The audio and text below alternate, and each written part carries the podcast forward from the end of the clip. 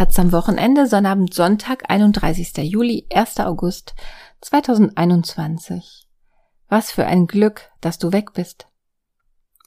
Sogar mit Jazz und Bossa Nova schafft es Billie Eilish, das Lebensgefühl ihrer Generation zu vertonen. Gestern ist ihr zweites Album Happier Than Ever erschienen von Beate Scheder.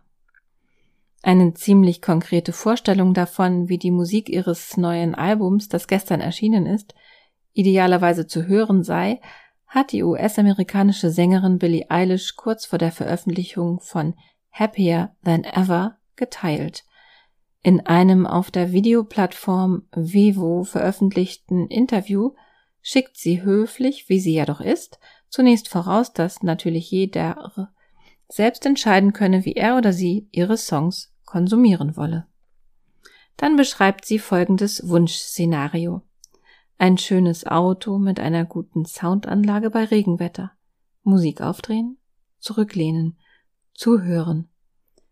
Genau genommen spricht sie dabei von dem Song Your Power, den sie am 27. April diesen Jahres als dritte Vorab-Single herausbrachte. Aber es trifft sehr wahrscheinlich auch auf alle anderen zu, nennt sie diesen doch in jenem Interview a perfect middle ground for what the album felt like for me. Recht bezeichnend ist das, nimmt man sie da beim Wort. Your Power ist ein gefühlvoller Folksong, auf dem nicht mehr als eine Akustikgitarre Eilishes Stimme begleitet. Eilishes unverkennbar hauchige Stimme mit der sie es in jeder erdenklichen Tonlage schafft, wohlige Schauer zu erzeugen. Auf Your Power erklingt diese in träumerischem, dennoch kraftvollem Moll. Verletzlichkeit spricht aus ihr, auch Verletztheit. Im Video zum Song, bei dem sie selbst Regie führte, droht sie indes zu ersticken. Einsam und allein sieht man sie in einer massiven Berglandschaft, während eine ebenso massive, Anaconda sich immer enger um ihren Hals wickelt. Sie sitzt da einfach so und lässt es geschehen, während sie eine toxische Beziehung zwischen einer jungen Frau und einem älteren Mann besingt. And you swear you didn't know, didn't know. You said you thought she was your age. How dare you? And how could you? Will you only feel bad if it turns out that they kill your contract? Would you? Es geht um Macht, die nicht missbraucht werden sollte, erst recht nicht in intimen Beziehungen, auch um die Verlogenheit der Unterhaltungsbranche, um Hashtag MeToo im Grunde. Fans erkannten im Text Anspielungen auf Eilishes Beziehung zu dem US-Rapper Brandon Adams, alias 7AMP. Etwa ein Jahr waren Eilish und Adams zusammen, als sie sich im Juni 2019 trennten. War Eilish noch nicht volljährig.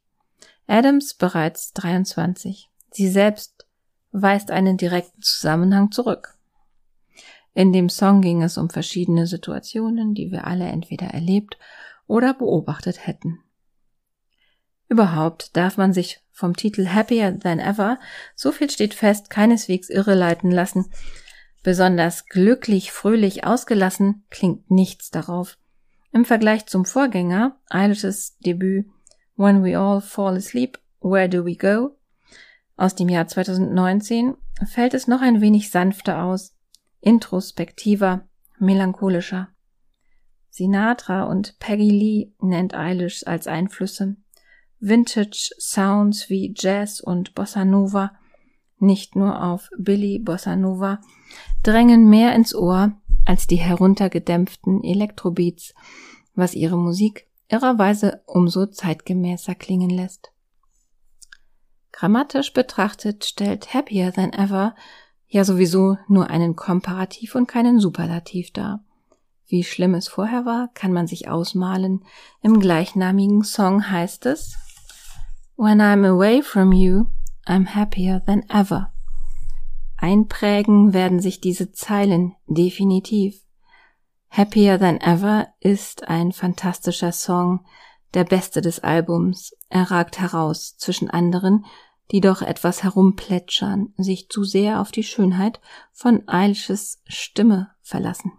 Happier Than Ever handelt von einer Trennung, macht den Schmerz in seinen Schattierungen spürbar, zart und heftig zugleich. Er beginnt als sehnsüchtig dahingesungene Akustikballade und der, wenn man gerade schon dachte, dass er ausklingt, erst richtig losgeht wie ein Feuerwerk. Gitarren schwellen an, Drums hämmern sich in Fahrt, während Eilish dagegen anseufzt und ansingt, immer lauter, immer wütender, gnadenloser. Just fucking leave me alone.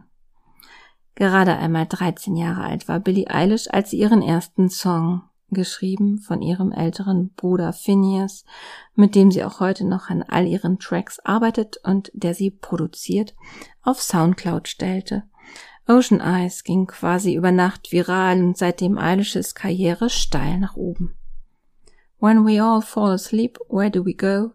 Brach bei den Streamingdiensten und nicht nur da Rekorde. Bei den Grammys im Januar 2020 gewann die Sängerin alle vier Hauptkategorien.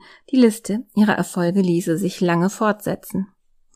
Dem zweiten Album wurde entsprechend entgegengefiebert, angestachelt auch durch die Künstlerin selbst, die auf ihren Social-Media-Plattformen Songschnipsel anteaserte, die Aufmerksamkeit anfütterte und orchestrierte. Vorab in Gänze zu hören bekam auch die Presse das neue Album nicht, nur ein paar glückliche Fans, die bei Verlosungen Plätze in Pre-Listening Sessions gewannen. Was an Billie Eilish interessant ist, ist eben auch das ihr Umgang mit ihrem Publikum, für das sie schon lange keine vermittelnde Instanz mehr benötigt. Entscheidender, als auf den Titelseiten großer Magazine zu erscheinen, was sie freilich tut, ist, was sie in den sozialen Netzwerken selbst publiziert. Eilish ist der größte Popstar unserer Zeit, weil sie eigene Regeln aufgestellt hat. Sie ist das heißgeliebte Postergirl und Sprachrohr der Generation Z, das auch deren Eltern cool finden kein strahlend süßes Mädchen, sondern eine junge Frau, die zum Beispiel kein Geheimnis um psychische Erkrankungen macht. Eilish leidet unter dem Tourette-Syndrom und Depressionen und die ein Bild von sich kreierte, das sich radikal von dem unterschied, wie Musikerinnen im Pop-Biz selbst inszeniert werden, sonst inszeniert werden. Von letzterem Punkt muss inzwischen in der Vergangenheitsform gesprochen werden. Eilish hat sich optisch, wie es heißt, weiterentwickelt. Monroe-esque Platinblond, nicht mehr görig grünhaarig ist sie jetzt. Auch den Baggy-Look, mit dem sie auch über die roten Teppiche latschte, hat sie gegen einen ausgetauscht, der an den Glamour des alten Hollywood erinnert. Den Übergang markierte ein Fotoshooting für die britische Ausgabe der Vogue. Eilish ließ sich dafür als verruchtes Pin-Up-Girl im Stil der 1940er Jahre ablichten, erlaubte erstmals einen Blick auf die Konturen ihres Körpers. Als die Bilder im Mai veröffentlicht wurden, ging ein Sturm los. Die einen verurteilten sie als Verräterin, die sich dem Male Gaze unterworfen habe, andere feierten sie dafür, sich auch den selbstgeschaffenen Konventionen zu entziehen. Im Prinzip hat Eilish alles, was sie dazu zu sagen hat, bereits in einem Spoken Word Stück Not My Responsibility ausgesprochen, das sie ein Jahr vorher als Video online stellte und das nun auf dem Album exakt in der Mitte die Aufmerksamkeit noch expliziter auf die Themen lenkt, die sie offenbar verfolgen. Die Erwartungen, die an sie und ihren Körper gestellt werden, das ständige beobachtet werden und als Frau niemals genügen zu können. Some people hate what I wear. Some people praise it. Some people use it to shame others. Some people use it to shame me. But I feel you watching always, and nothing I do goes unseen. The body I was born with, is it not what you wanted? Auch im Vorfeld zu Happier Than Ever zogen ein paar kleinere Shitstorms gegen die Künstlerin auf.